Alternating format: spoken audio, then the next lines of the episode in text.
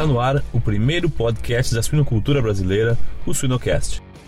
Então é você sempre ser vigilante, você sempre fazer o seu orçamento, você saber quando você ganha, você saber quando você gasta, você saber o quanto sobra e você já fazer um planejamento no mínimo anual. Depois que você faz o planejamento anual, aí você vai ver no que você vai investir. Então, antes de investir, faça o seu orçamento. Antes de fazer o orçamento, veja como está a sua mentalidade. Se a sua mentalidade for de viver hoje como se não tivesse amanhã, esquece todo o resto. Você vai gastar tudo que você tem. Siga-nos nas redes sociais e Spotify para ter acesso a conteúdo técnico atual, de qualidade e gratuito. MSD sinônimo de prevenção e segurança para garantir a qualidade da produção de suínos. MSD a ciência para animais mais saudáveis.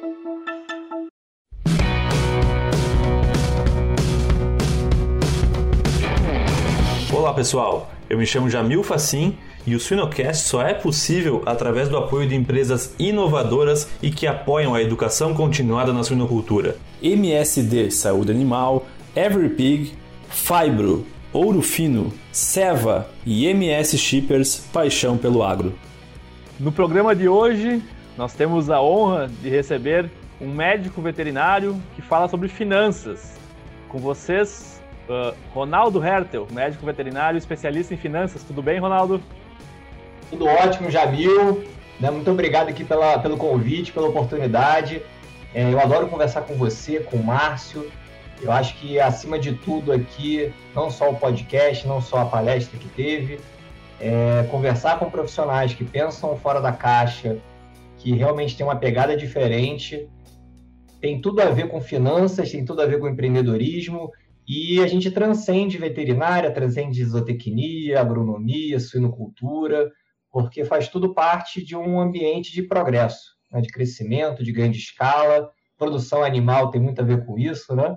Eu vim da área pesqueira, então muito da minha mentalidade foi forjada em indústria, em produção animal, em segurança de alimentos. Então acho que a gente tem muita figurinha para trocar e estou aqui, vou dar meu máximo para ajudar vocês e todos os ouvintes. Muito obrigado a todo mundo aí que assistiu a minha palestra, que participou das enquetes e essas enquetes vão ajudar muito a nossa discussão aqui, tá bom? Eu fico à disposição de vocês e muito obrigado pelo convite. Estou muito feliz de estar aqui, porque eu sei que o Jamil é uma pessoa que agrega muito. Como me agregou, a gente ficou três horas uma vez conversando, depois ficou mais umas duas horas. Então eu adoro isso, aprender e estou aprendendo com vocês aqui, tá? Muito obrigado aí e sucesso cada vez mais aí pela para a Academia Suíno, Suíno Cash, toda, todas as empresas relacionadas ao grupo de vocês, tá? Muito obrigado. Nota 10. Não, muito obrigado mesmo, Ronaldo. É, é, realmente um prazer e obrigado pelas tuas palavras. O nosso podcast não vai durar três horas, né, Ronaldo, como a gente combinou antes. Mas perfeito. Não, a gente é super grato e eu acho que o tema finanças ele é, ele é sempre oportuno. A gente não tem educação financeira no currículo da veterinária, da agronomia, a gente aprende em outros lugares. É muito bom ter um veterinário falando, que não fala só para veterinários, fala para zootecnistas, agrônomos, e eu acho que essa é a nossa grande pegada. E, obviamente, estamos saindo de um ano que, se a gente não fez um planejamento financeiro, a gente está tendo alguns problemas de, de, percepção, né, Ronaldo? Então, porque a gente passou por muitas dificuldades, muitas empresas, muitas startups crescendo, muitas coisas novas surgindo, nichos digitais surgindo. Então, acho que é muito importante o profissional da sinocultura entender mais de finanças, não só para o seu trabalho, para a sua granja, para o seu, o seu, seu empreendedorismo, mas para as suas finanças pessoais, Ronaldo. E, para começar o nosso bate-papo, eu já chamo a atenção aí as nossas pesquisas e enquetes que fizemos nas nossas redes sociais, né, Ronaldo? Que eu até te passei o que a gente ia perguntar. Ronaldo, mais de 400 pessoas responderam nossas enquetes no Instagram e temos alguns números que chamam a atenção. Eu acho que isso pauta muito a nossa discussão aqui hoje. 93% das pessoas profissionais da sinocultura já deixaram de realizar um sonho por problemas financeiros. 48% não sabe o seu custo mensal. 46% não anota os seus gastos mensais. E 37% não tem um planejamento para 2021. Eu acho que aqui já dá quase que uma, um, um, um, podcast de umas três horas, Ronaldo. O que, que tu tem a nos dizer sobre esses números? Com certeza, né, Jamil? Então, primeiramente, muito obrigado a todo mundo que respondeu, muito obrigado a todo mundo que confiou. é porque às vezes o dinheiro tem muito a ver com, com o nosso interior, né? Então, às vezes a gente fica com, com vergonha, com medo de responder. Então, muito obrigado a todo mundo que confiou na gente. E a gente fez essas enquetes justamente para conhecer mais, para fazer o podcast aqui da forma mais objetiva e prática, para quem estiver escutando aqui no carro, indo para a granja, é, enfim, na sua vida pessoal, realmente agregar e usar hoje já. Aqui não vai ter groselha, não vai ter nada teórico, vai ter algo na prática. Né? Então, né, mais uma vez, obrigado a todo mundo aí que participou. E o que mais chama atenção, Jamil, é que a maior participação veio na enquete mais emocional. Foi, foi quase o triplo de participação na enquete do sonho, porque o sonho mexe com a gente. E foi a mais avassaladora, foi 93%. Ou seja, finança é um pilar. Se a gente não dá atenção a esse pilar da nossa vida, a gente fica frágil. A gente fica na corda bamba. A gente fica como se tivesse com uma muleta, né? um castelo de cartas. Então, 93% das pessoas deixaram de fazer de, de realizações por causa de problema financeiro, porque o dinheiro é um combustível. O dinheiro muitas vezes é meio, é ponte.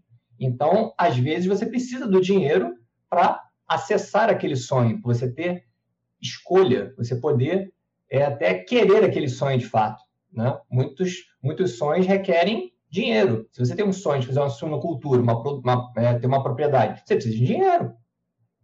Né? Tem gente que respondeu as enquetes, ah, precisa de um carro para trabalhar. Quem trabalha com produção animal precisa de veículo, locomoção. Você precisa de dinheiro para pagar. Você precisa de dinheiro para custear. Você precisa de dinheiro para trocar esse veículo, tem depreciação. Você quer fazer um upgrade, você quer aumentar a sua frota, você tem uma empresa, enfim, dinheiro. Né? Isso, isso eu acho que não é um, um problema para quem trabalha com, com sinocultura, porque produção animal né, também tem relação, tem relação com dinheiro. No mercado pet, eu acho que é mais essa coisa mais do tabu em relação ao dinheiro. Né? Acho que aqui a gente está mais de negócio. Né? Então, gente, como que eu quero realizar sonhos se eu não tenho um planejamento para esse ano? Como que eu vou realizar sonhos? Isso além de finanças, tá? Né? Que não é só dinheiro. Como que eu vou realizar sonhos se eu não sei quanto que eu gasto por mês? Se eu não anoto? E aí vai a, a reflexão. Se você não anota no pessoal, você está anotando como deve no profissional? essas coisas se correlacionam, pessoal. Né? Eu tenho um curso de finanças pessoais para médico veterinário e eu falo assim, gente, primeiro começa no pessoal, porque o pessoal é mais fácil. E o pessoal é você. Você é mais importante, a tua vida está acima. Então, se para você não está tão bom, fatalmente para o seu trabalho também não vai ficar tão bom. Quando você começa a perceber os benefícios das finanças saudáveis, mais saudáveis na sua vida, você fatalmente vai transportar isso para o resto da, é, das, das, áreas da sua vida. Então, você vai falar isso com a sua esposa, com o seu filho, e, claro, na suinocultura também. Então, todo mundo ganha, seus colegas, seus pares. Então, gente, primeira coisa, o que, que você quer para 2021? Quanto você quer faturar? Quanto que você quer ganhar? Quanto que vai sobrar para você? Ainda está em tempo, a gente está em fevereiro. Não caia naquela coisa, o ano só começa depois do carnaval, aí que começa a andar, a vender. Não faz isso. Já começa a planejar o seu ano desde o ano anterior. Não, eu vou dar aqui uma sugestão de um livro, que é a biografia Ponto de Inflexão, do Flávio Augusto. Ele começa, é um bilionário, ele foi pobre. Hoje ele é bilionário. E ele começa a fazer o planejamento da empresa dele em julho do ano anterior. Eu comecei em setembro de 2020. Eu quero chegar lá em julho, ainda não consigo. Então é, é passo, né? Dê um passo. A cada dia você vai dando um passo. Se você não faz orçamento, começa a botar no papel. Depois você vai para a planilha do Excel. Mas a cada dia você vai melhorando. A gente está no dia 4 de, de fevereiro aqui gravando esse podcast.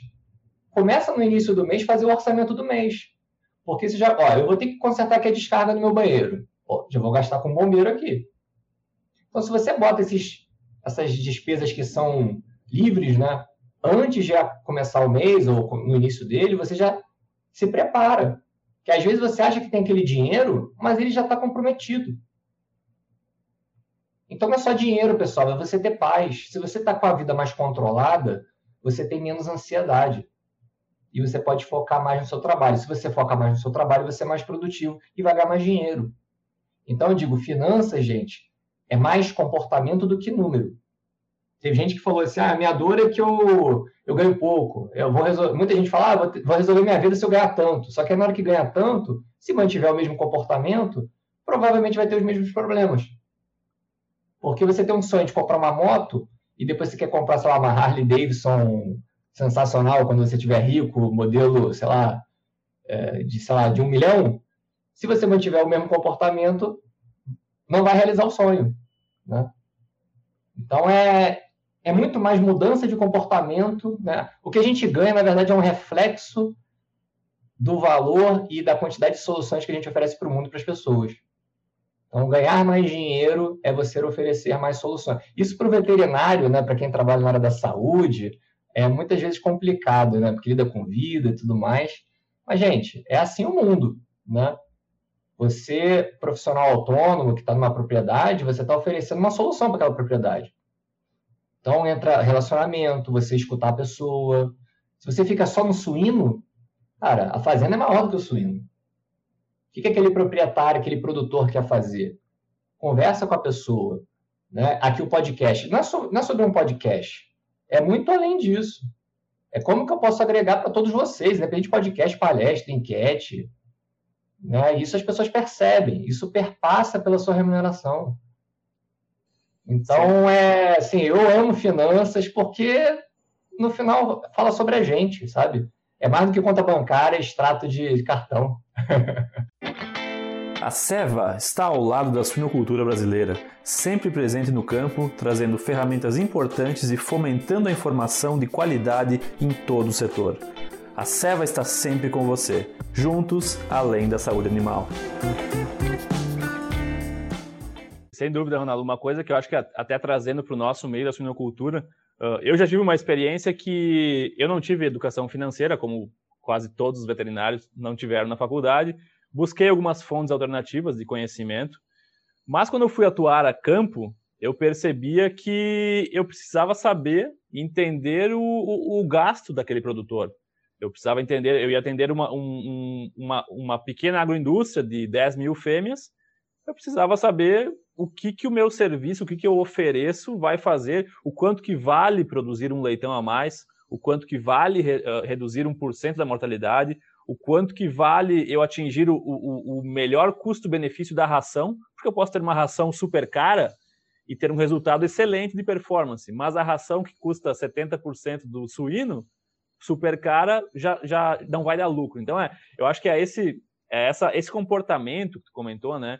Eu, eu, eu fiz um exemplo completamente profissional, mas para as nossas vidas é a mesma coisa, né, Ronaldo? Se a gente não sabe quando a gente gasta e se gasta um percentual do salário, se aumentar o salário, o percentual segue o mesmo, mas uh, uh, aumenta o gasto, né? Então, é, eu acho que é, é, muito isso que tu comentou, comportamento, e eu vejo que a gente é muito carente disso, e a gente, essa, essa transmutação, né, a gente tirar da nossa, da nossa vida, esse comportamento e embutir no nosso trabalho é valorizado pelas empresas, né? É valorizado porque, assim, se eu, se eu vendo um produto e eu provo para esse produtor ou para essa agroindústria o quanto que esse meu produto vai gerar no final do mês, com resultados comprovados, eu faço conta, eu mostro que, aonde que ele pode baixar o custo de produção, é muito mais fácil de convencer um, um, um produtor, um sistema a comprar o meu produto. E, e, e a gente é a mesma forma, né? entender que esse mês não vai dar, que esse mês eu estou com as minhas finanças já esgueladas aqui porque eu tive um gasto extra lá. Só que se eu não souber disso, eu não anotar, é, eu estou fadado a, a viver como muita gente fala de salário a salário, né? Eu tenho muito mês e tenho pouco salário, né? Então é, eu acho que é, essa é uma, uma, uma, uma coisa que eu sempre tento pensar, né? A gente tem que fazer o planejamento sem dúvida. Ronaldo, eu acho que é muito comum e a gente tem muito veterinário, zootecnista, agrônomo recém-formado que está começando a carreira agora e com uma certa insegurança, né? Eu queria que tu me contasse assim quais que são os principais erros do profissional recém-formado, o que que tu vê assim? A gente vê às vezes a questão de ah, financiar ou nunca ganhou dinheiro, começou a ganhar, ah, vou financiar um terreno, vou financiar tal coisa.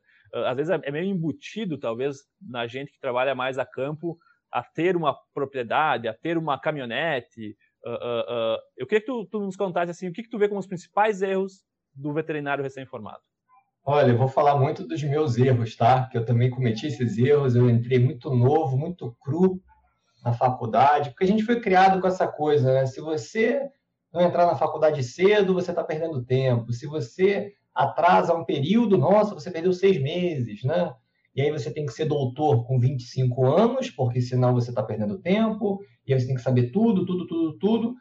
Mas a gente precisa se conhecer, pessoal. É, um erro que eu cometi foi querer planejar muito para já saber o que vai acontecer. Ah, não, esse é o caminho. Aí eu pego e faço.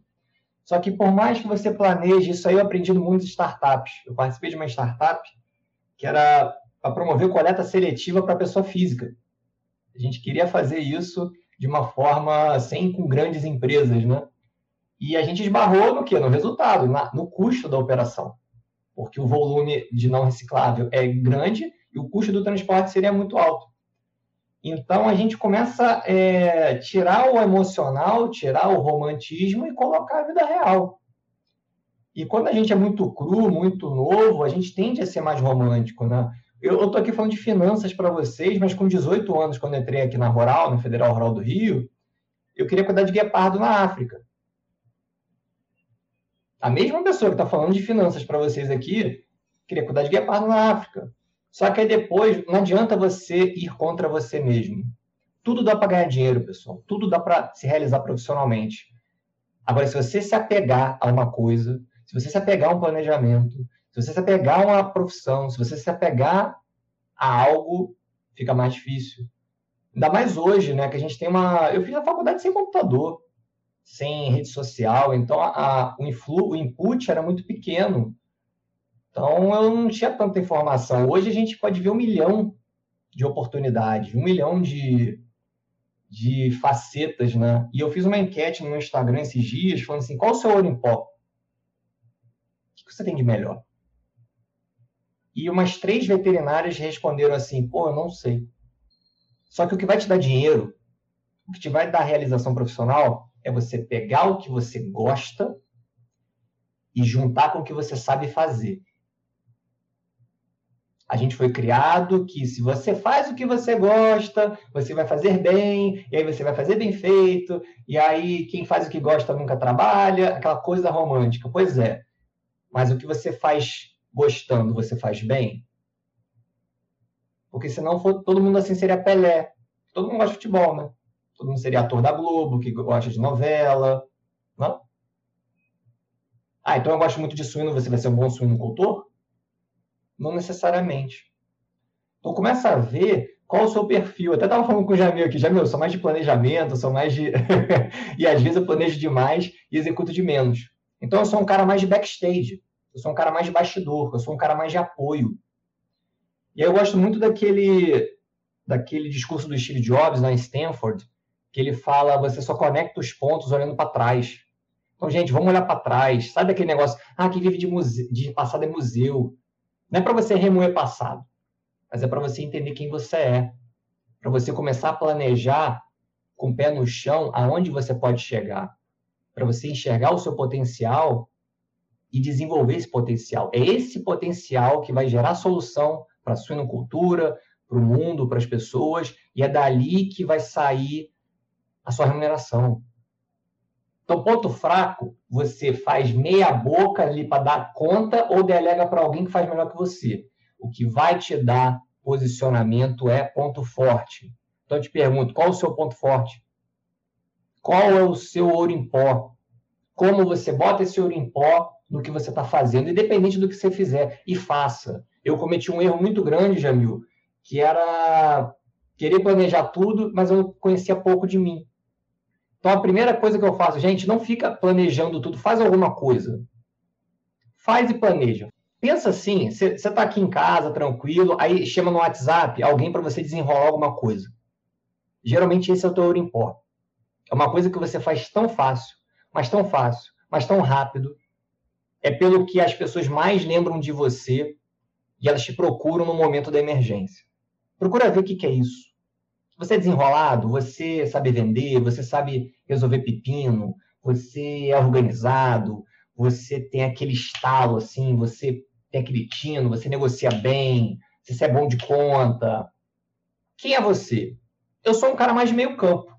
Eu não sou atacante. Eu não sou, não sou eu que vou fazer aquele gol de bicicleta. Eu gosto de dar assistência. Eu vejo que eu sou bom nisso. E eu gosto disso. Eu gosto de participar de projeto grande, pá. Quem é você, cara? E você só vai saber quem é você vivendo. A gente foi criado na, naquela coisa de erro mínimo, né? Você não pode errar, né? Se você tirar zero, tu é burro.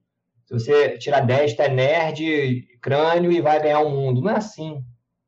A vida não é maniqueísta. Várias enquetes aí, várias perguntas que fizeram, né? Aonde investir melhor? Depende, pessoal. Né? Aonde eu invisto melhor reserva? Depende. Não existe receita de bolo pronta. Como é melhor fazer um podcast? Tem um milhão de formas. Depende de um milhão de coisas.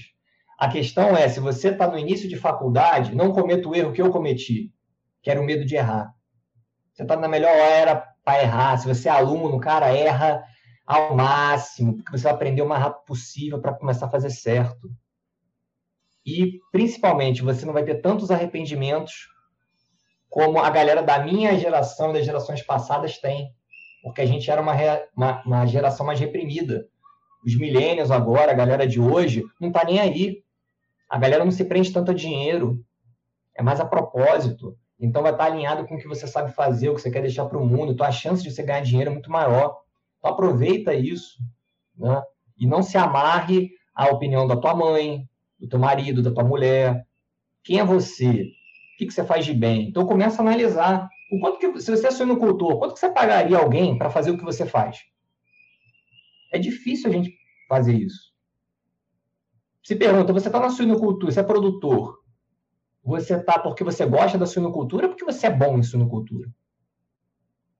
Ah, eu sou bom, mas por que, que você é bom? Fala aí. Vai, vai, vai, vai puxando aquele novelo, aquele fio da meada, assim, vai puxando que você vai se descobrir. Isso não é hoje, isso não é amanhã, isso não é ano que vem. Isso é todo dia, a vida inteira. Quanto mais você se descobrir, melhor você vai saber no que você é ruim, no que você é frágil, no que você tem que melhorar e naquilo que ninguém te pega. Você tem que ser extraordinário. Esse livro aqui que eu vou falar, que é o, ele se chama A Única Coisa. É um livro vermelho do Gary Keller. Cara, ele é sensacional. É o melhor livro que eu já li ele fala: a vida é desequilíbrio. A vida é desequilíbrio. Se você quer ser um ótimo suinocultor, você vai ter que ter um desequilíbrio nisso, um foco nisso. Não dá para você ser multifocado, né? eu estou aqui no podcast, eu não estou pensando mais nada. Eu fechei tudo aqui no meu quarto, eu estou só pensando aqui, eu já estava, estou é, aqui com as minhas anotações, eu estou focado aqui. A vida é você, é você é, mudar entre desequilíbrios a gente foi é, setado que equilibra a igualdade. Mas não. Eu tenho uma balança. Então aqui eu tenho 10 quilos de feijão. Eu não preciso botar outros 10 quilos de arroz aqui. Eu posso botar meio aqui de, de presunto, dois de batata. Então tem horas que você vai estar mais focado na parte profissional, vai ter horas que você vai estar mais na pessoal. É fluido, mas você vai ter que saber se desapegar. Você vai ter que saber entubar. E aí você só entuba mesmo se você estiver ali alinhado com o teu, com você mesmo.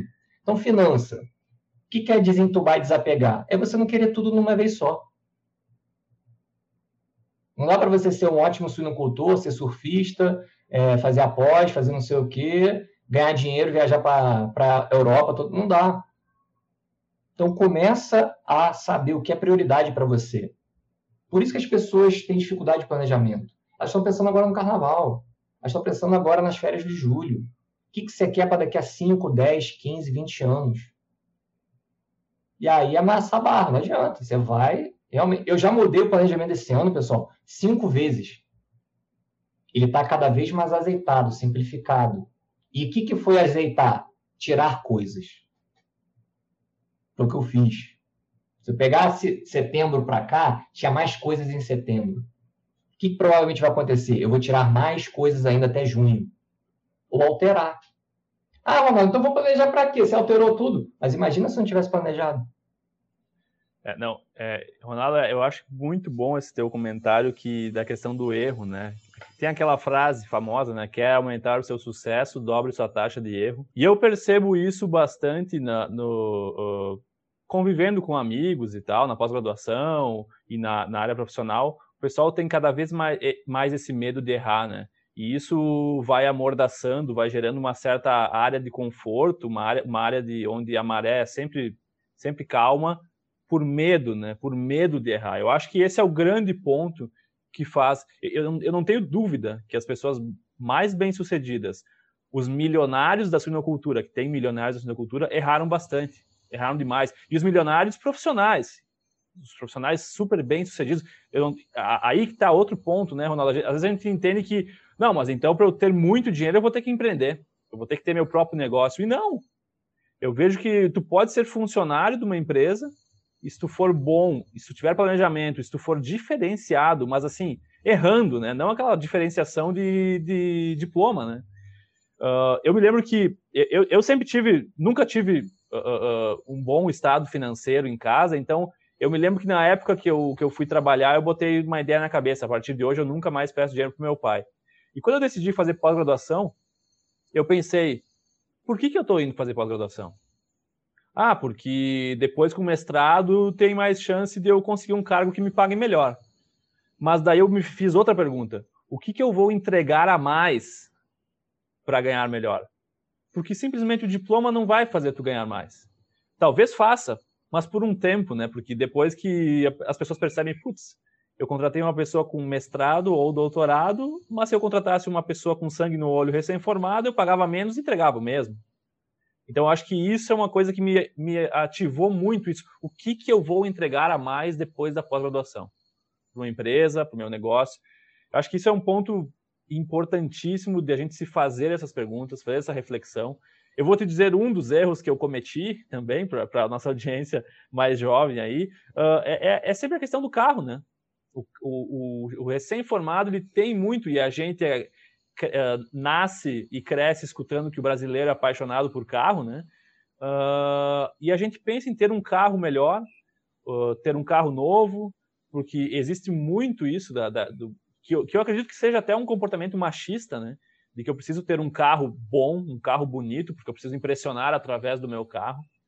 Uh, uh, e, e, e, isso aí acaba, acaba com, a, com as finanças, né? Acaba porque assim eu, eu, já ouvi falar muita gente. Eu, quando eu entrei numa empre... na, na, primeira empresa, eles, eles davam carro, mas eu vi muita gente uh, que não, não se dava conta que precisava de uma entrada para financiar um carro usado e que talvez pudesse conseguir essa entrada com um parente, um amigo e pagar juros de poupança para esse parente ou amigo. Não fez isso, financiou 100% o veículo, pagou 150% o valor do carro. E eu acho que isso a, gente já começa é, esse camarada, ele, ele, ele começa aí, vamos dizer, dois anos da sua vida endividado. E, e, e, aí tudo que ele recebe a mais, ele quer antecipar a parcela do financiamento. Então isso vai tirando muito o potencial dele de fazer investimentos, de talvez investir num curso, investir em algo que ele possa uh, realmente tirar frutos, né? E outra coisa que eu vejo que às vezes, eu até conversando com vários parceiros do Sinocast, muitos me falaram, não sei se é certo ou errado, mas uma coisa que me chama a atenção é que eu vejo cada vez mais jovens de 22, 23 anos indo fazer um MBA. E, e aqui eu não estou não de maneira alguma falando que, é, que, que, isso é um equívoco, mas será que a gente tem uma bagagem uh, uh, que isso invariavelmente vem com a vida para aplicar tudo que eu vou aprender no MBA? Talvez se eu. Não, ah, vou segurar de repente dois anos. Eu vou comer um pouco de grama, vou trabalhar um pouco, vou ralar um pouco, vou ver exemplos de empresas, vou ver exemplos de sistemas produtivos, para quando chegar no MBA, talvez entender um pouco mais o, como é que funciona as engrenagens do negócio. Então, é, são, são, são provocações, né, Ronaldo, e comportamentos que, às vezes, a gente está tá muito apegado a um padrão, né? O padrão hoje, na suinocultura, existem vários padrões, mas, mas existe muito aquela ideia de que eu preciso me formar ou faço mestrado, doutorado e talvez sigo na carreira acadêmica, ou eu entro numa agroindústria, numa grande agroindústria, e vou tentar me desenvolver como profissional veterinário, talvez entre uma empresa comercial. E eu acho que a questão é toda a gente tu mencionou muito, e até era uma das perguntas da nossa pauta aqui no final, quem são as pessoas que a gente mais convive, né? Como é que é a forma de pensar finanças dessas pessoas? Um outro amigo nosso, Eric Nascimento, que é um dos apoiadores aqui no Sinocast, ele comentou assim, o quanto importante é ter uma, uma namorada, um namorado, ou amigos muito próximos que têm uma mentalidade de apoio, assim, de, de entendimento financeiro, que te motivam também a ter esse pensamento. E, e, e, isso vai cada vez mais somando, né, Ronaldo? Somando a, a, gente ter um pensamento econômico, um comportamento uh, poupador, né?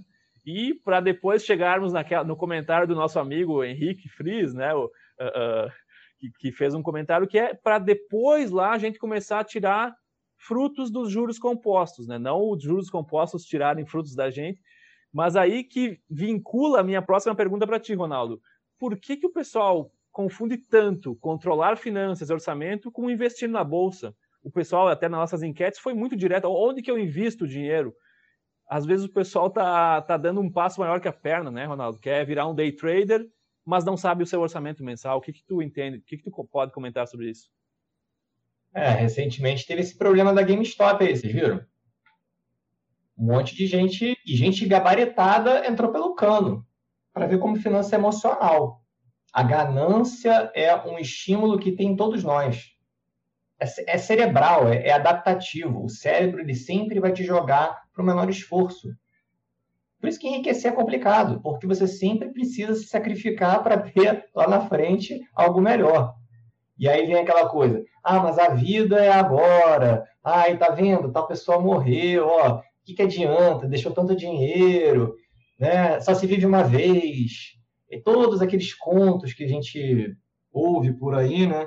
E essa coisa do day trade virou um fetiche, virou a maior personificação do nosso fetiche de enriquecer. O Bitcoin agora explodiu, né? E aí a gente foi criado que vai ter um, um mega investimento que vai resolver a nossa vida. A gente fica à espera desse príncipe encantado que vai resolver a nossa vida. Não existe isso, pessoal. Todos os grandes de sucesso na suinocultura ou não foram frutos de muito trabalho, muito planejamento, muitos erros. E aí erro tem a ver com coragem, né? E tem a ver com ambição. Quem não tem ambição não tem coragem. Quem não tem coragem não erra. E não prossegue apesar do erro, além do erro. Porque se a motivação for dinheiro, você para. É fácil calar a boca de quem quer dinheiro. Porque a pessoa, ah, quero ganhar tanto. Aí você ganha tanto, você para. Não é um Elon Musk da vida, que o cara trabalhava 23 horas por dia, dormia na empresa e o cara hoje é o mais rico do mundo. Porque o que motiva o cara não é dinheiro. As pessoas que mais ganham dinheiro não são as que gostam mais de dinheiro, são as mais desapegadas. E o mão de vaca e o perdulário são igualmente apegados a dinheiro que um não consegue viver sem gastar o que não tem e o outro não consegue gastar o que tem. Talvez o mão de vaca mais apegado a dinheiro do que o perdoado. Como ser o equilibrado? É difícil. Às vezes a gente vai estar mais perdoado, a gente vai estar mais mão de vaca. Isso também tem a ver com ciclo e experiências, né? A finança é muito pessoal, Jamil.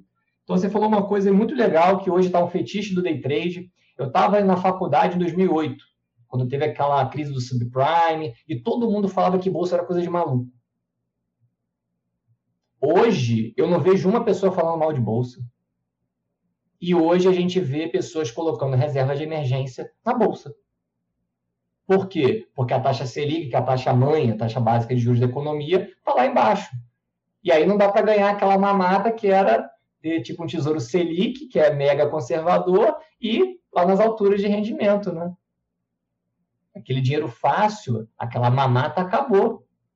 Isso é bom nesse sentido, porque a gente vai ter que realmente gerar resultado para ganhar dinheiro e não ganhar por ganhar.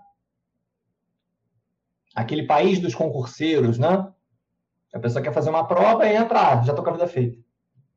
Como é que a gente vai ter um país que realmente vai crescer com uma mentalidade dessa?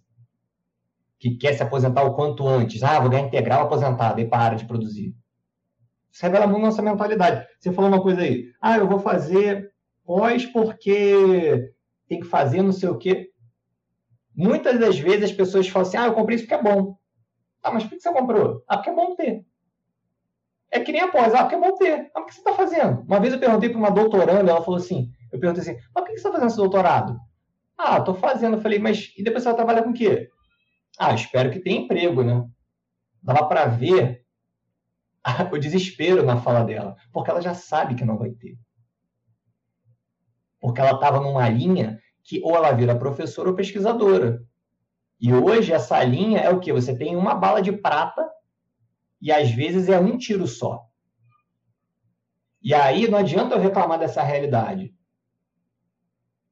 O que, que eu vejo hoje? As pessoas não querem ir para pós-graduação e elas fazem seduzidas por uma bolsa. Pela facilidade, já está ali e, e entram. E aí depois elas reclamam que não ganham dinheiro. E depois elas reclamam que não tem concurso. Mas todas elas já sabiam que o jogo é esse. Já pensou estar no top 1% da suinocultura? Acesse academiasuina.com.br e invista no seu conhecimento. Desculpa te interromper, Arnaldo. Aí que entra o que eu, tu explicou melhor ainda, que é o medo de errar, né?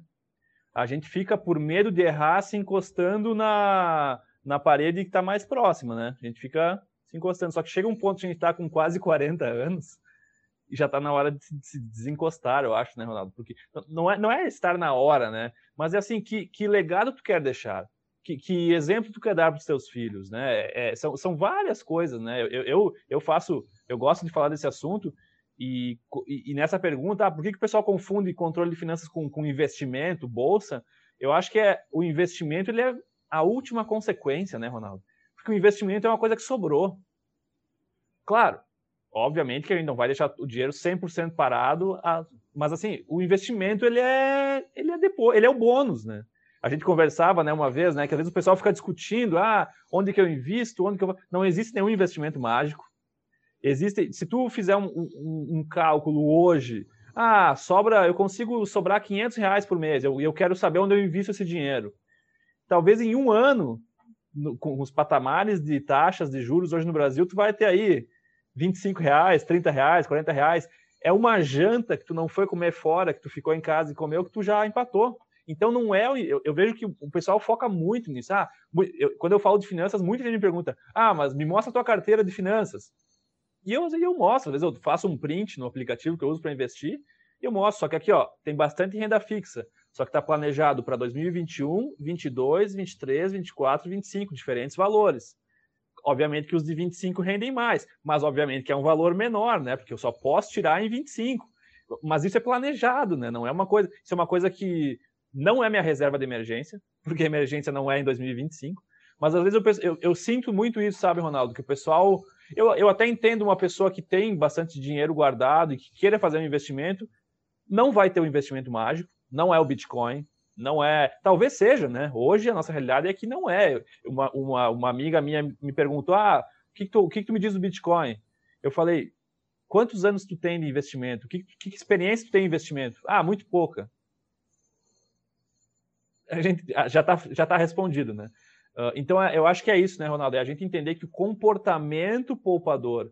Uh, uh, o Márcio gosta muito de conversar nas nossas reuniões financeiras que custo é igual unha, né? Sempre tem que cortar. Ele, ele, ele sempre cresce, né? Aos pouquinhos ele vai crescendo. O nosso custo de vida sempre cresce. Ah, tu compra um carro, tu te muda, tu compra, tu tem um filho, tu começa a namorar, tu sai mais para jantar, tu vai fazer um investimento aqui. Então o custo sempre cresce. Só que assim, vai da gente botar no papel o que, que eu posso cortar esse mês? O que, que eu posso cortar esse ano? Eu acho que é, é, é essa mentalidade que tem que vir primeiro para depois vir a mentalidade do investimento, né? Eu, eu sou super grato com várias pessoas que conviveram comigo desde a minha graduação. O, aqui vale um agradecimento público ao Henrique Fries. Uh, uh, a gente conversava de finanças e ele foi me falando várias coisas e eu fui pesquisando. Ah, ele me falava lá, ah, o, o, a inflação. Eu estava na graduação, eu não sabia o que era inflação. Tá, o que, tem a ver? Ah, é 7%. O que, que, que é 7%? Google pesquisa, tipo, eu acho que é isso que às vezes as pessoas falam muito e veio algumas perguntas, né, Ronaldo? Onde é que eu invisto? Onde é que eu boto meu dinheiro? Pô, não, não, se, se, tivesse fórmula mágica, a gente já todo mundo tava naquele lugar, né? Então acho que é muito isso, né? O, a dica que eu dou é assim, pessoal, a gente passou por um cenário que a bolsa de valores, o índice Bovespa chegou a 60 mil pontos esse ano. Se tu investiu agora na bolsa, espera ter outra queda dessas, porque Agora não vai ter mais ganhos exponenciais tão cedo, a não ser que tenha outras, outros problemas. E vou deixar o, o entrevistado falar que eu já estou falando demais, né, Ronaldo? Nada, cara. Isso aí eu adoro. Você vê, pessoal, é, o Jamil está falando aí, eu estou anotando o que ele está falando para correlacionar com outras coisas. Isso é uma coisa que eu dou, é uma dica que eu dou para todo mundo. Suas ideias, anote. Senão você esquece. Ele está falando aí. Se eu não anotar, eu não vou estar tá tão conectado com o que ele está falando. Eu tenho todas as porcentagens aqui das enquetes. Ah, é mais ou menos tanto. Sai do mais ou menos. Uma vez eu atendi um, um cliente que ele falou assim: Ah, Ronaldo, mais ou menos ganho tanto. Falei, tá, tu gasta quanto? Ah, é mais ou menos. Eu falei, cara, olha só. Se você ficar no mais ou menos, é melhor eu ir embora, porque não faz sentido eu estar aqui. Eu estou aqui para você saber no centavo quanto você gasta, o quanto você investe o quanto você quer ter. Eles quer, é, o, o número ele não pode vir acompanhado do desvio padrão nesse caso, né, Ronaldo? Ele tem que ser o, o número exato, né? Uh, Ronaldo, uma coisa assim que eu acho que é bem interessante, vai um pouco no que a gente está conversando, é primeira coisa, né? A gente fala aí, ah, vamos dizer que o recém-formado hoje que entra numa empresa profissional de suinocultura vai ganhar entre 3 e 5 mil reais, variando dentro dessa faixa. E muita gente reclama desse salário que fica muito estagnado por muito tempo. Mas, como a gente estava falando de comportamento e medo, essa pessoa não, ela tem medo de sair do emprego. Eu queria saber a tua opinião e, e, já dar um exemplo. Uma vez, um amigo meu me perguntou assim: Ah, eu, eu tenho uma proposta de trabalho, só que assim, eu tô com a faca no pescoço, tô precisando de dinheiro e o salário lá é R$ 2.200. E eu falei, cara, pô, R$ 2.200, tu é um cara super capacitado, uh, tá precisando de dinheiro, tudo bem, mas assim, ó, pensa assim, dedica oito horas por dia, nesse próximo mês, pô, tu vai dedicar 40 horas a conseguir uma, uma proposta melhor de uma outra empresa. Esses 2.200 que tu não vai ganhar esse mês, tu vai ganhar no mês que vem talvez um pouco mais uma outra empresa. Então, assim, eu, eu queria entender um pouco como que tu, tu vê esse cenário da pessoa que ela é muito refém do salário, reclama, mas tem medo de deixar o emprego. Você acabou de falar de reserva de emergência. Acabou. É para isso que a reserva de emergência serve, galera. A reserva de emergência te dá a liberdade de poder dizer não. Vou procurar outra alternativa. Quem que vence, se é que, na verdade, essa é uma palavra ruim, né? Não tem que vencer, não é uma batalha, negociação. Mas quem tem mais liberdade numa negociação? Quem não precisa. É, que, é quem precisa menos. Se eu estou morrendo de fome e vem uma pessoa e fala: pô, você quer isso aqui? Se eu estou com o meu aluguel atrasado para ser despejado, se eu estou com o meu cartão de crédito estourado, você não tem escolha. E repara que aqui eu usei um, um exemplo drástico. Ah, estou passando fome. Mas qualquer exemplo na soma zero, ou seja, se fica devendo ou não, se fica naquele mínimo do cartão ou não, ah, vou conseguir ou não, qualquer situação nisso já te deixa na berlinda e sem negociação. Então, gente, você quer ter melhor remuneração, então você precisa planejar aonde você está, qual é o máximo. Porque tem gente que reclama de onde está, mas calma aí, você ganha tanto. Você pode ganhar dois mil reais, mas qual a tua, qual a tua probabilidade de ir para 30, a 50? É possível ou não é? Quanto tempo leva? Conversa lá com o presidente. Aí, aí você tem que ter coragem. Aí você tem que ser. Tem que ir para as cabeças. Começa a ver o que, que aquela pessoa que está ganhando, que você tá ganhando, que você quer ganhar, fez. E moderno, não precisa inventar a roda. Não queira inventar a roda. Não queira o investimento que ninguém faz. Investimento bom é o que? Geralmente a pessoa sabe de um bom investimento.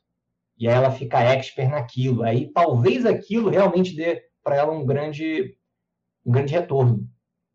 Agora, cara, reserva, eu gosto de um ano. Eu tenho um amigo que ele não consegue dar um passo que realmente ele conseguiria dar e ele dá conta e ganharia muito mais, porque ele até hoje não tem uma reserva que o deixa tranquilo para deixar o emprego fixo que ele tem.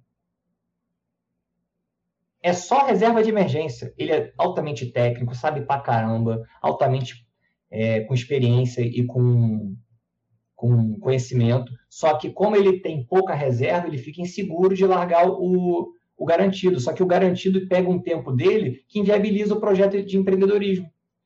Então a pessoa fica fadada por ela mesma. Então começa a ver aonde você quer chegar. Se você quer ir para pesquisa e quer ganhar 100 mil reais por mês, você tem que ver o que você vai escolher. Como que você vai ganhar 100 mil, 100 mil reais trabalhando como pesquisa sendo servidor público? Só com essa renda você consegue? Não. Começa a ver outras possibilidades. Você não, você não pode ganhar só com uma renda, você pode ganhar um milhão dentro e fora da sua cultura. Como que você vai equalizar isso? Começa a planejar. É você fazer o melhor com o que você tem hoje. Mas não adianta esperar uma laranja de um limoeiro. Então, eu entrei numa empresa hoje. Vê lá onde você quer chegar. Você consegue chegar lá? Quanto aquela pessoa está ganhando? Ah, não, mas será que ela vai ficar mal de perguntar? Cara, aí você tem que ter coragem de se expor e mostrar a que você veio. Tem uma coisa que eu acho bem legal que é não se contente com o primeiro problema. O que é o primeiro problema? É o primeiro tudo. Esse podcast, eu poderia, ah, eu vou lá, faço podcast com o Jamil, tá, editar uma hora, tá hora, tá, eu pego e faço, acabou. Eu trabalho numa empresa, ah, meu chefe chegou, ele falou que a meta é essa, ah, eu vou lá, bato a meta, acabou. Não se contente com a primeira situação que te passam. Então vamos lá, eu sou vendedor numa agroindústria. Cara, não é só bater meta. Porque se eu bater meta, fatalmente meu, a minha remuneração ela vai crescer em linha. Como que eu cresço em J? Exponencial. Às vezes você vê um gargalo da empresa e aí você empreende e depois, sei lá, a empresa cria uma startup dentro dela. A gente tem grandes conglomerados industriais é, empresariais no Brasil e você é o CEO daquela startup que eles criaram. E a empresa vai adorar isso. Só que você tem que pensar da caixa, fora da caixa e ser ambicioso.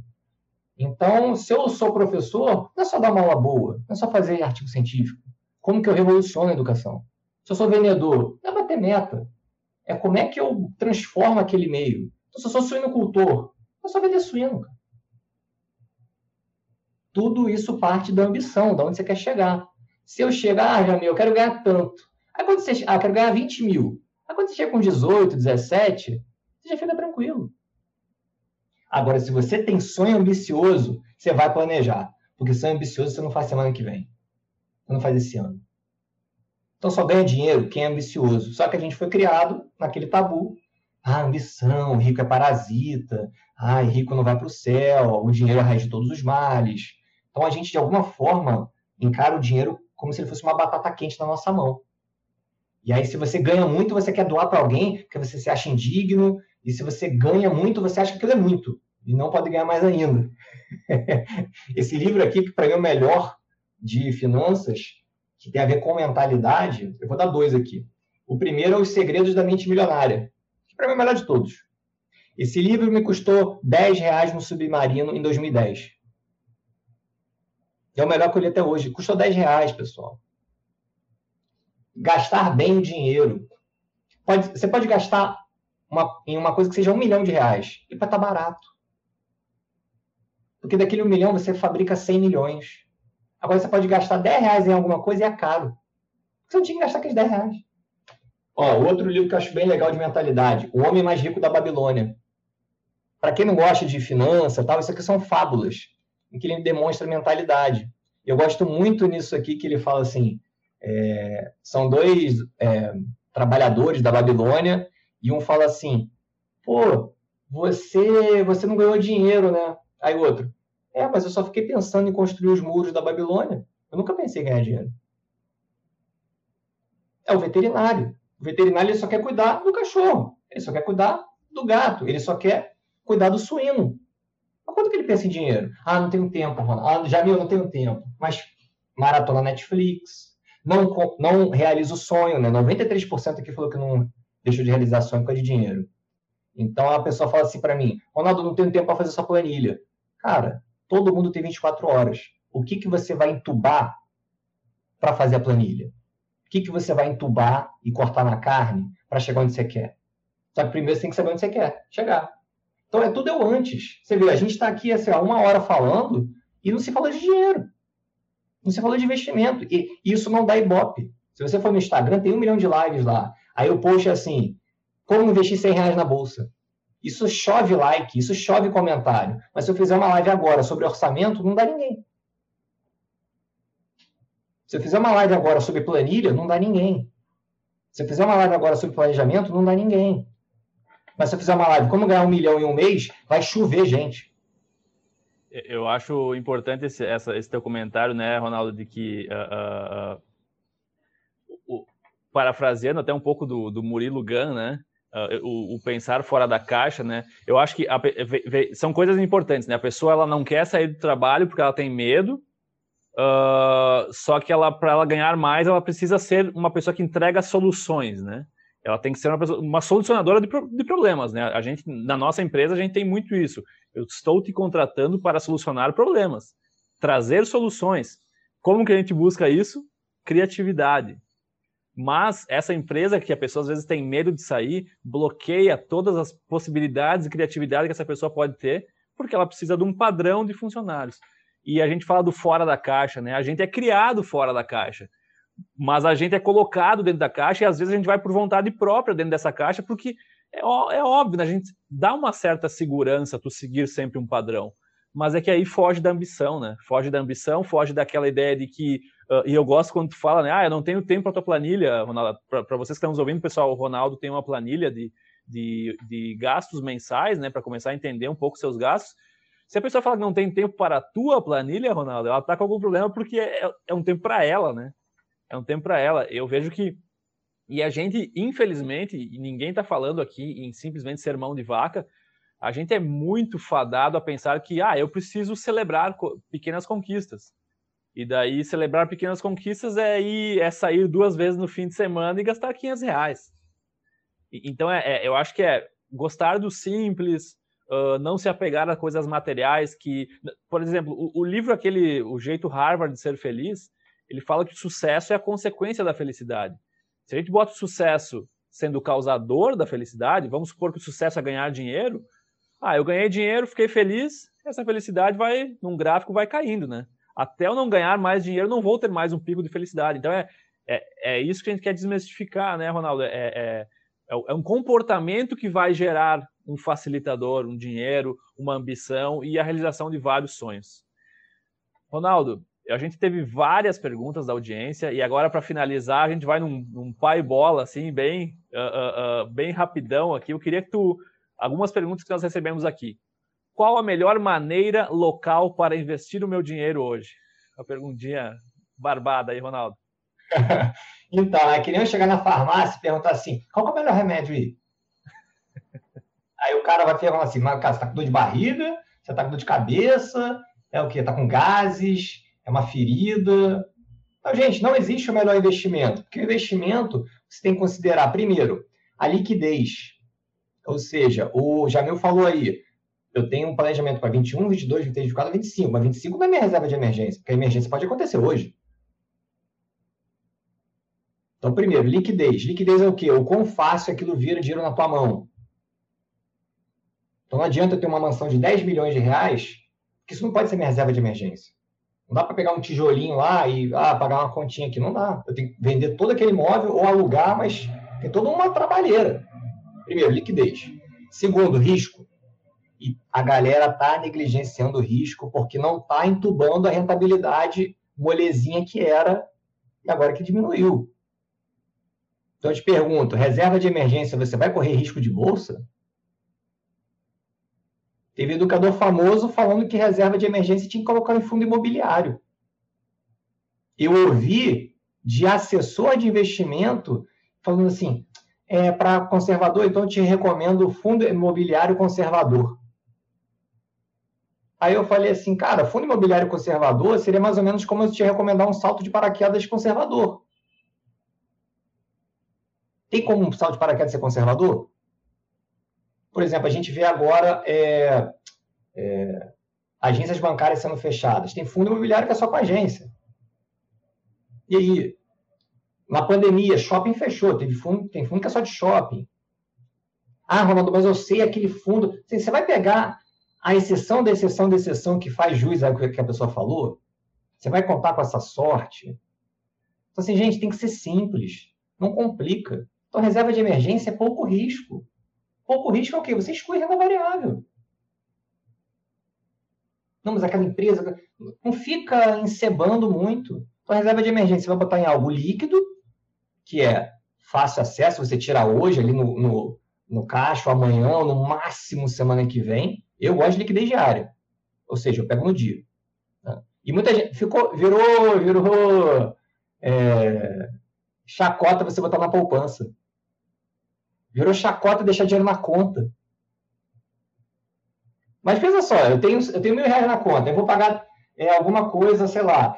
Eu vou ficar pensando nos centavos que podem render se eu já botar na parada para depois sacar amanhã. Galera, tempo, para de ficar pensando em mosquito e passando elefante.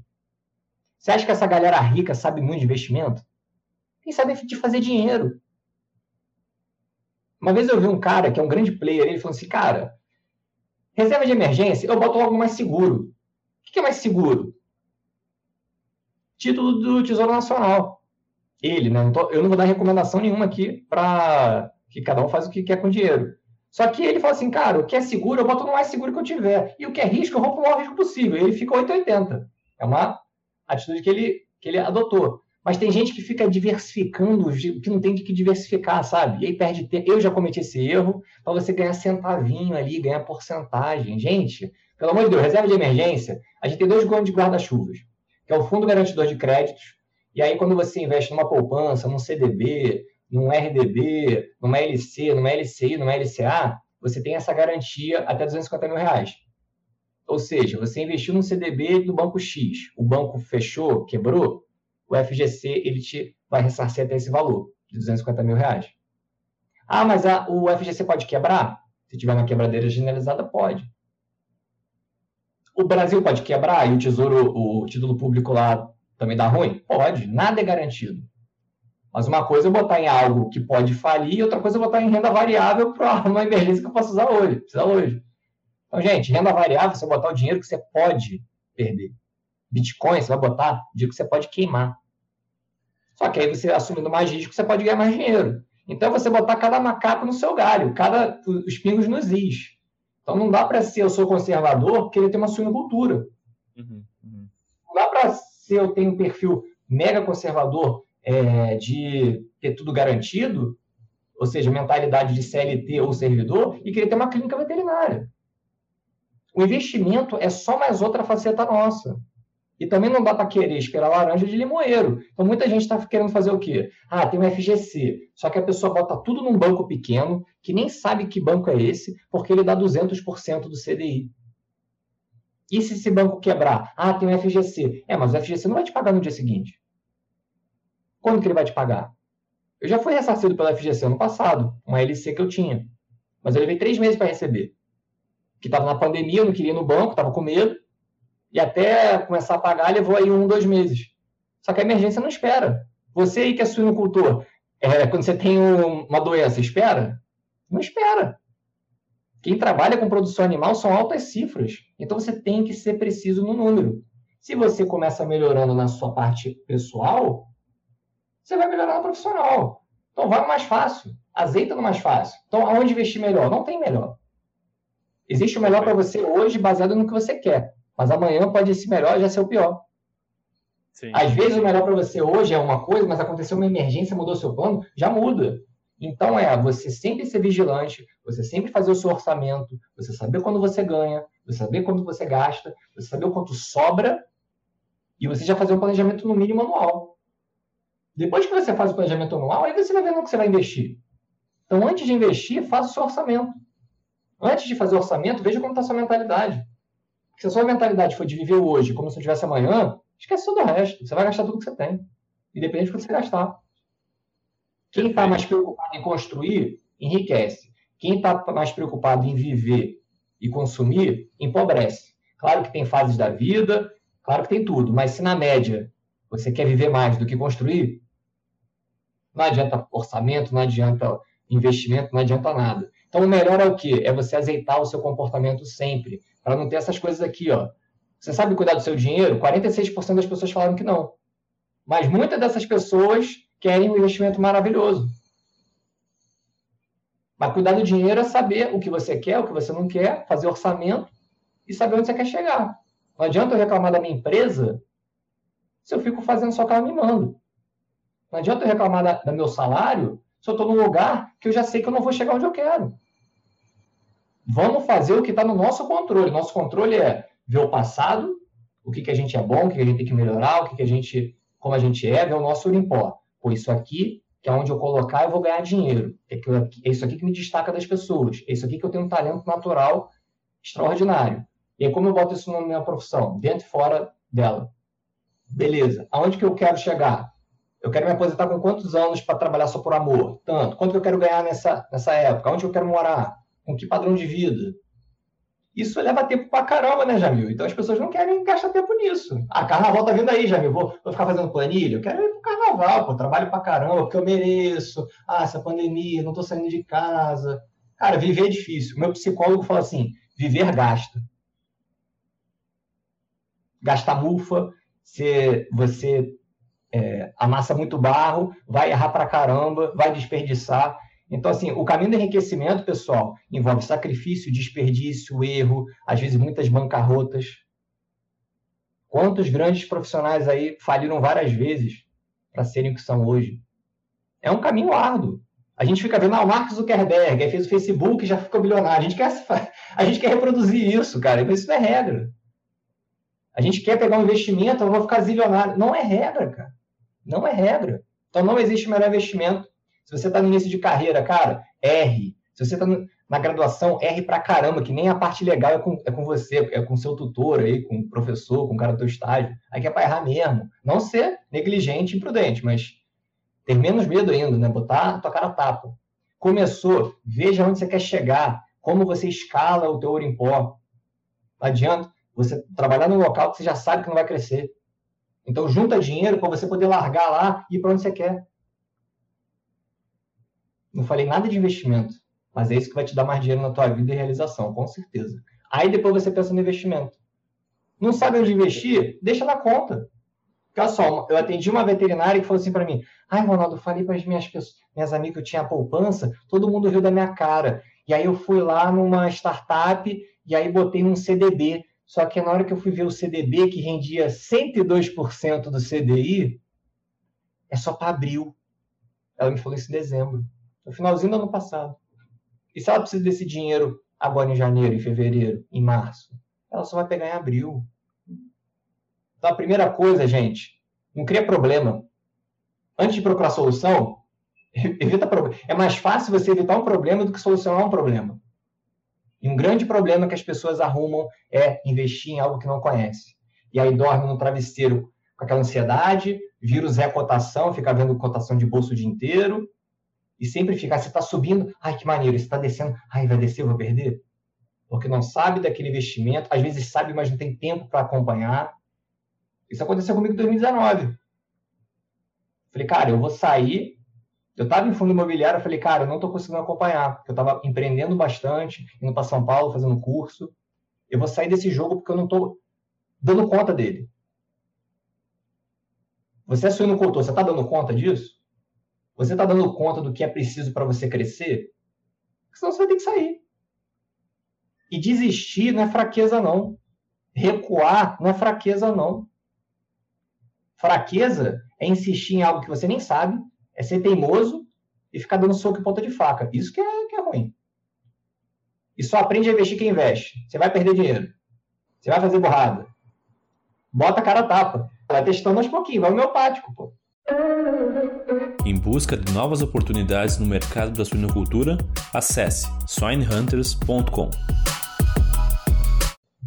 Eu acho que essa é uma, uma, uma, grande pergunta até que, que permeia aqui as outras perguntas que o pessoal nos fez aqui, é que é, ó, qual deveria ser o salário do extensionista? Uh, uh, na faculdade é mais interessante investir em eventos visando pós-graduação ou uma experiência prática? onde deixar a, reserva de emergência, quem está começando a controlar suas finanças, é interessante investir em ações.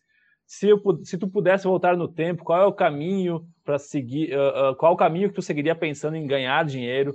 Acho que tudo isso tem muito a ver do que nós falamos aqui, né, Ronaldo? É, por exemplo, onde deixar a reserva de emergência? Comentamos aqui, né? Uh, quem está começando a controlar suas finanças, é interessante investir em ações? Eu tenho uma resposta para isso que é assim: Pega 50 reais, investe e brinca com esses 50 reais. Tá, tu pode perder esses 50 reais, né? Não, é, essa é a premissa. Se tu pode perder, beleza. Mas não é a reserva de emergência, não é metade do teu salário. não é tudo que sobrou no mês, né? Eu acho que é. E eu já fiz alguns investimentos que me dei mal também, ah, mas aprendi. Mas obviamente não coloquei fundo de emergência, não coloquei muito dinheiro, mas eu acho que é, é vale entre aspas a brincadeira porque não é brincadeira, né? Não é um caça-níquel, não é um fliperama.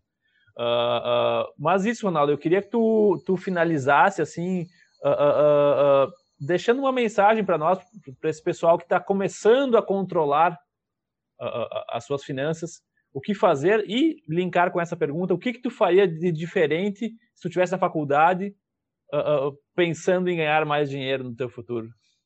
Gente, eu vou libertar todo mundo aqui. Talvez vocês nunca tenham ouvido isso. Eu comecei em finanças muito por causa do meu padrasto. Meu padrasto ele veio do interior do Nordeste, ele não fez faculdade, ele não fez o ensino médio, bonitinho, ele fez fortuna. Então, se você não souber de investimentos, fica tranquilo que você também pode ficar rico, tá? Porque ele só sabe de poupança.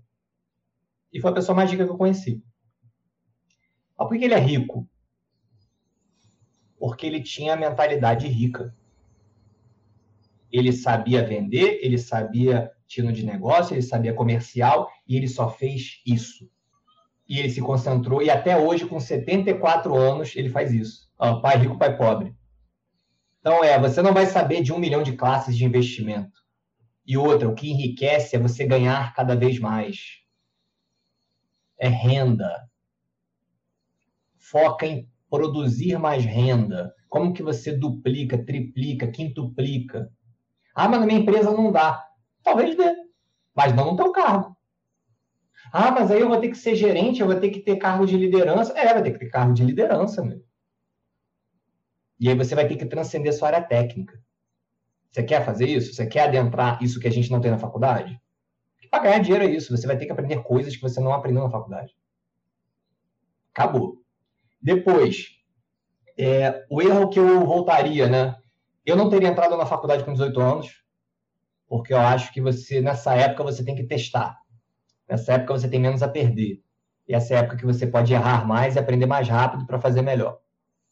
Então, eu não entraria com 18 anos. Se eu tenho alguém aqui que vai entrar, eu até agradecer o pessoal aí do técnico em agropecuária, pedindo minha, minha planilha. E eu vejo que muitas vezes, quando eu dou palestra para universidade e aluno, tem mais gente me pedindo planilha. Você vê que é mentalidade. Às vezes o aluno ganha 200 reais por mês, mas ele quer fazer a planilha. Tem veterinário que ganha 20 mil e não quer fazer planilha, porque não tem tempo. A filha de um veterinário que foi aluno meu, ela tem seis cofrinhos. Ela tem seis anos, sete anos, cara. Eu dei um outro cofrinho para ela, ela gravou um vídeo botando 10 dólares. Uma criança de 7 anos tem 10 dólares no cofrinho. Tem gente que ganha 20 mil reais e está devendo, não tem um real guardado e tirar sarro de quem tem cofrinho. Ah, o cara lá, ó, mal criança, tem, tem cofrinho. Eu tenho cofrinho aqui, ó. Tem cofrinho. Qual o problema? Ah. então, gente, é... se, eu volta... se eu voltasse atrás, eu não teria entrado na faculdade de novo, mas, enfim, a gente foi criado assim, que tem que entrar com 18 anos, 19. E aí, beleza, entrei com 18, 19. Não ficar pensando só em tirar nota. Eu era uma máquina de tirar nota. E aí eu fui, os dois primeiros anos, o melhor, turma, o melhor aluno da minha turma. E, cara, isso te dá um nome, isso te dá uma, vamos dizer assim, um prestígio, mas, cara, não me dá dinheiro quando, quando me formou. E começa, o tempo passa muito rápido. E eu gostava muito de anatomia, eu gostava muito de área básica, mas como é que eu ia ganhar dinheiro depois? Porque se é uma área que você exige pós-graduação, você tem que fazer um, um, um, um concurso e passar. Ah, mas tem professor substituto? Tá, mas beleza, mas vai pagar o que você precisa? Então, você primeiro precisa colocar os limites seus. Tem gente que precisa de menos, tem gente que precisa de mais. Eu eliminei o guepardo porque eu vi, cara, não vou ficar no meio da savana.